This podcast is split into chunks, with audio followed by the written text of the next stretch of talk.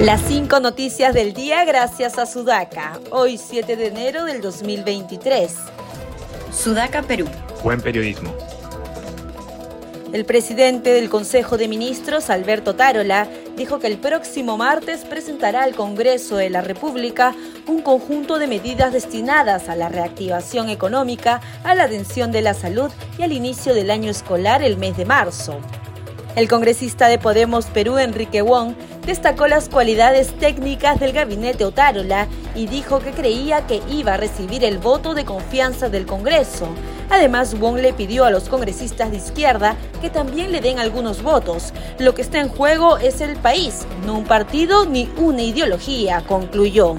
En tanto, la congresista cajamarquina de Acción Popular, Silvia Montesa, señaló a través de un comunicado que me sorprende que hayan mencionado mi nombre en dicha indagación fiscal sobre el caso Los Niños. Desconozco totalmente la razón o motivo de haberme añadido en esta disposición. Como congresista de la República, teniendo mandato imperativo, no pueden juzgarme por mi posición de voto. Considero que la Fiscalía debería evitar la judicialización de la política y un total de 22 agentes de la Policía Nacional del Perú, PNP, resultaron heridos durante los actos vandálicos perpetrados la tarde de ayer en el intento fallido de tomar el aeropuerto Manco Cápac de Juliaca Puno. Los policías heridos fueron trasladados al Hospital Central de la Policía Nacional en Lima a fin de recibir las atenciones médicas debidas.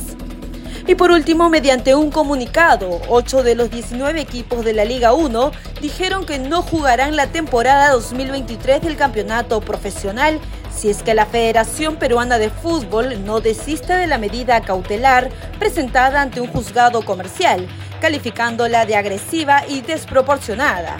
Los clubes firmantes son Alianza Lima, Universitario, Melgar, Sport Boys, Cienciano, Cusco FC, Deportivo Municipal y Binacional.